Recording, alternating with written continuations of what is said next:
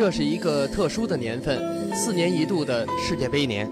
在这一年，世界足球的所有目光都交汇在七月九日的柏林奥林匹克球场。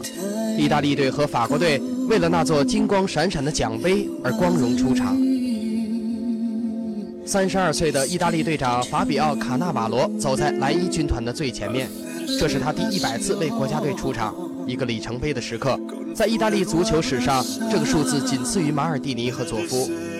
胸前的三颗星依旧醒目，代表着蓝衣军团三个辉煌的年代：一九三四、一九三八和一九八二。为了能够加上第四颗星，意大利已经付出了二十四年的等待。队长的眼神依然坚毅而镇定，沉稳而自信。从那一刻起，让我们不由自主想起了一句中国的古话：“黄沙百战穿金甲，不破楼兰终不还。”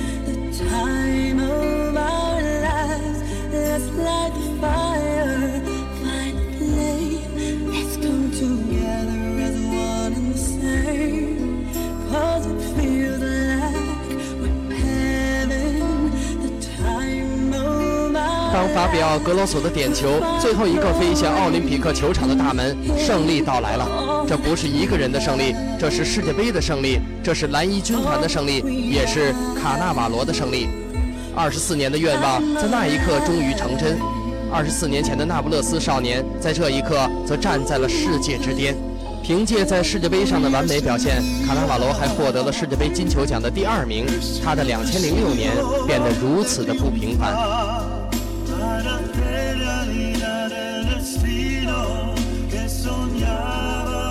在世界杯结束后，由于众所周知的原因，卡纳瓦罗离开了意大利，来到了更加拥有传奇色彩的伯纳乌球场。他穿上了齐达内留下的五号战袍，这个有如阳光一般俊朗的男人，在他的2006年，一边品尝着生命中最诗意的苦果，一边聆听着生命中最激昂的脚步声，一边又微笑着开始了对未来的无限憧憬。二零零六年，至于卡纳瓦罗，就好似阿拉伯人传统的三杯茶：第一杯苦若人生，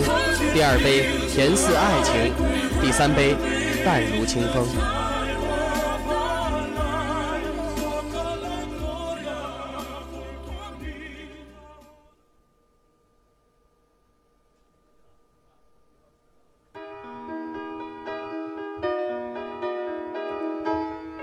这里是那不勒斯，意大利南部最大的城市，意大利最美丽的港口。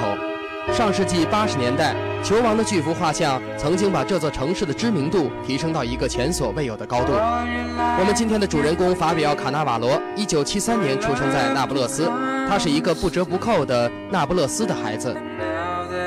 一九八六年，卡纳瓦罗进入那不勒斯青年队，将自己足球生涯的最初岁月托付给家乡的球队是何等的幸福，而在训练场上能够与球王站在一起，又是何等的荣幸。年仅十六岁的卡纳瓦罗在一次队内的练习赛中放倒了马拉多纳，因为出脚比较狠，对方又是鼎鼎大名，教练立即冲上来训斥他。但是老马阻止了教练，他告诉年轻的卡纳瓦罗一句话：“别怕，孩子，刚才你做的很正确。”一九九零年世界杯半决赛，阿根廷与意大利队的比赛在那不勒斯的圣保罗球场进行。卡纳瓦罗是那场比赛的球童之一。尽管十几年前的画面不会有意捕捉到一个球童的镜头，但我们可以试想，十七岁的卡纳瓦罗站在全场球迷打出的“加油蓝衣军团”的横幅之下，提前感受足球巨星在这个国家英雄般的地位。那个时候，谁又会想到呢？当年圣保罗球场的小球童，在十六年后的一天，已经成为了蓝衣军团的伟大队长。一九九三年三月七日，十九岁的卡纳瓦罗代表那不勒斯在联赛中首次登场。一个赛季后，他出场的次数逐渐多了起来。九三到九五年之间，代表那不勒斯队在联赛中共出场五十六次。作为一名中卫，他用自己冷静的头脑和凶狠的抢断，弥补着身体条件的不足。一九九四年十二月，在圣西罗球场，卡纳瓦罗打进了自己在联赛中的第一个进球。同样是在这个赛季，年轻的卡纳瓦罗已经吸引了意甲强队的关注。一九九五年，他第一次远离家乡，来到了正处在上升势头中的意甲劲旅帕尔马队。古老的圣保罗球场从此成为他职业生涯中的一段永远珍藏的记忆。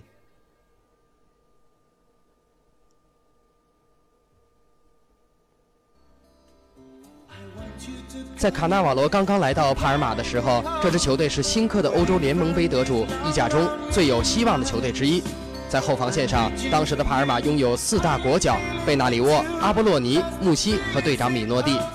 卡纳瓦罗的到来被人们称为从此帕尔马拥有了一条完整的国家队防线。尽管二十二岁的卡纳瓦罗当时还没有入选国家队的经历，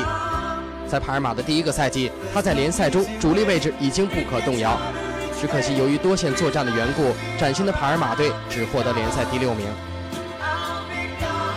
第二个赛季，帕尔马队引进了法国国脚图拉姆，而十八岁的天才门将布冯也在联赛中获得了出场的机会。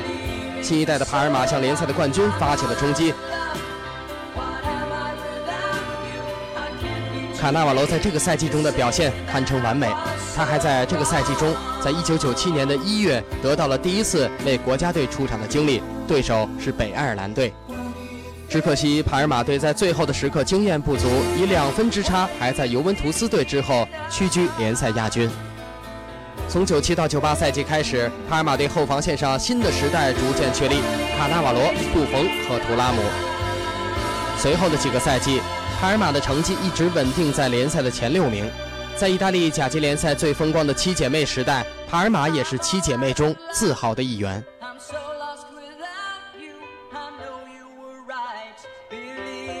在一九九九年，帕尔马相继夺得了意大利杯、欧洲联盟杯和意大利超级杯的冠军，那也是卡纳瓦罗在职业生涯中第一次得到正式比赛的冠军奖杯。当然，卡纳瓦罗也是一个重感情的人。一九九八年四月十一日，当帕尔马在主场三比一战胜那不勒斯后，那支富有传奇色彩的球队降入乙级。赛后，卡纳瓦罗痛哭流涕，因为无论走到什么地方，他始终都会在心底默默对自己说：“你是一个那不勒斯的孩子。”两千零一年，随着布冯和图拉姆的出走，卡纳瓦罗在很多的时候虽然竭尽全力，却难只手遮天。帕尔马队开始走下坡路，那一年也是卡纳瓦罗在帕尔马的最后一年。七个赛季过去了，他在恩尼奥塔迪尼球场成为了帕尔马的宠儿，而在第八个赛季开始的时候，他已经成为了国际米兰的一员。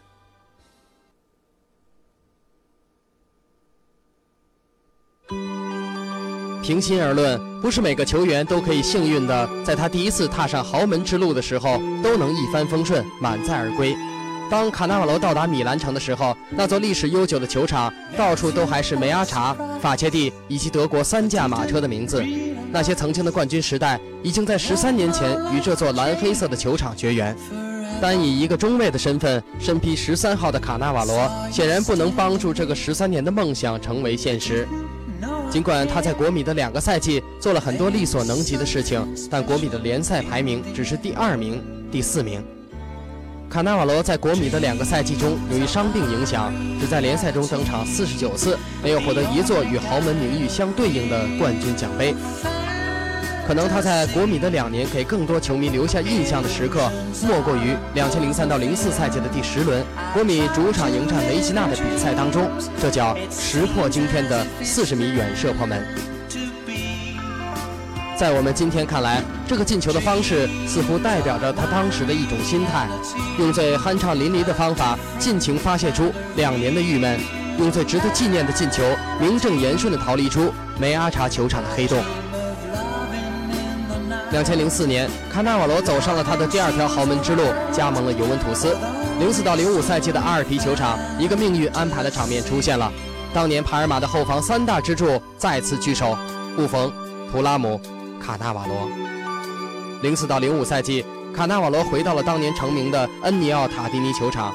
已经三十一岁的法比奥·卡纳瓦罗见到了二十三岁的弟弟保罗·卡纳瓦罗，他们身着同样号码的战袍，却各为其主。仿佛岁月的穿梭，时光的迅速流逝，总能让一个人感怀一些事情。十年前，刚刚从那不勒斯来到帕尔马的法比奥，正在憧憬着绿茵生涯的美好未来。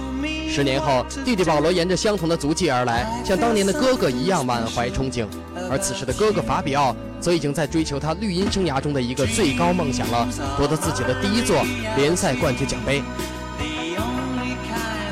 零四到零五赛季，尤文以较大的优势获得联赛冠军。卡纳瓦罗打满了全部三十八场联赛，攻入两球，如愿捧得了自己足球生涯中的第一个联赛冠军。零五到零六赛季，尤文继续高歌猛进，卡纳瓦罗也继续着自己的豪门梦想。他不仅防守出色，还展现出了强大的进攻能力。最后，尤文以十五分的优势再次获得冠军。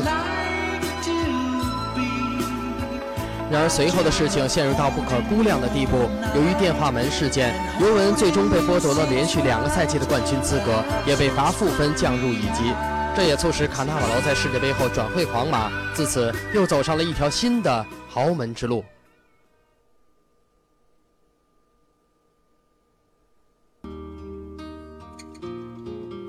一九九八年法国世界杯，卡纳瓦罗在对智利的比赛当中第一次在世界杯首发登场，从此奠定了他长达八年的国家队主力中卫的位置。五场比赛，卡纳瓦罗全部打满全场，以出色的防守能力赢得了主教练的信任和对手的尊重。一九九八年七月三日，在著名的法兰西球场与东道主法国队相遇，那场比赛意大利队打得很顽强，在场面被动的局面下，防守却依然滴水不漏。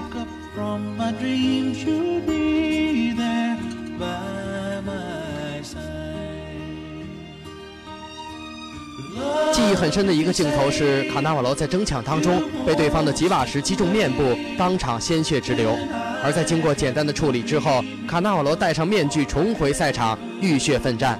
那个镜头感染了很多人，蓝衣军团的精神在那一时刻在他的身上得到了完美的诠释。英勇的卡纳瓦罗带伤帮助意大利队拼到了最后一秒钟，一百二十分钟，双方战成了零比零。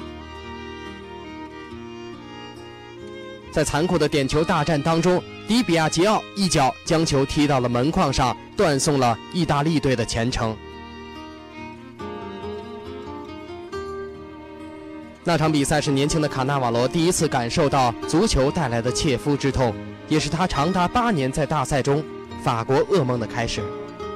两年后的欧洲杯，卡纳瓦罗再次作为主力登场，意大利队晋级道路依然一帆风顺。如果说九八年世界杯是后巴雷西时代的意大利队大赛中的首演，还显得有些局促慌张的话，那么两千年欧洲杯的意大利队则已经用卡纳瓦罗和内斯塔成功开创了一个混凝土防守的新时代。他们已经将防守足球上升到一个艺术的高度。无论是对于蓝衣军团，还是对于卡纳瓦罗来说，两千年六月二十九日的阿姆斯特丹竞技场对荷兰队的那场比赛，都是值得一生去珍藏的经典之战。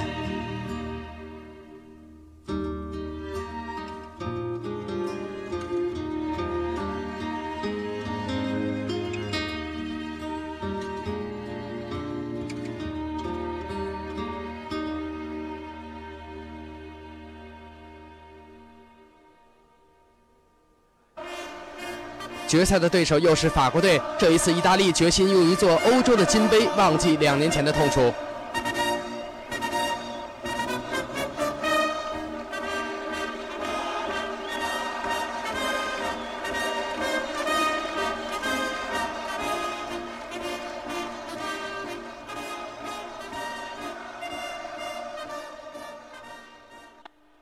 尔维齐奥的进球几乎使意大利带上失去三十二年的欧洲冠军头衔。而替补席上，意大利的队员们则已经跃跃欲试，等待着中场哨音的吹响。谁也想不到，此时此刻，法国噩梦正悄悄的第二次在蓝衣军团身上上演。比赛的最后一分钟，在本次大赛中一直表现优异的卡纳瓦罗意外的出现失误，维尔托德射门扳平了比分。加时赛当中，特雷泽盖打进金球，法国队成为了欧洲杯的冠军，而意大利队功亏一篑。卡纳瓦罗和他的蓝衣军团倒在了距离胜利咫尺之遥的地方。更让人感叹的是，他们倒在同一个对手的面前。两年间，法国人相继成为了世界和欧洲的冠军，而意大利人则依然一无所获。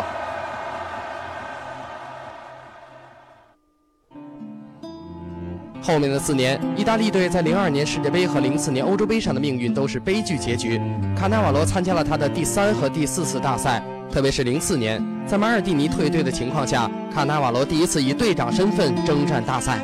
但具有讽刺意味的是，他在这两届比赛中分别因为黄牌累积而停赛各一场，分别是对韩国队和对保加利亚队。正是这两场他无缘参与的比赛，意大利队两次得到提前遭淘汰的命运。